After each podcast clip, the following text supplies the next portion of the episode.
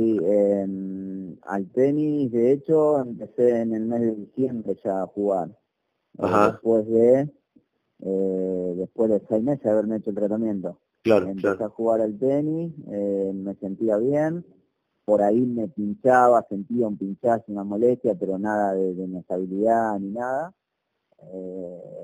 En enero me hice una resonancia que me mandó Ignacio y ya no decía eso, ya decía que había, eh, se notaba como una distensión del ligamento. Claro, claro, claro. Eh, yo, bueno, ya me sentía mejor, empecé eh, con más intensidad a jugar, más seguido, y ya en febrero por ahí arranqué de a poco a jugar a la pelota.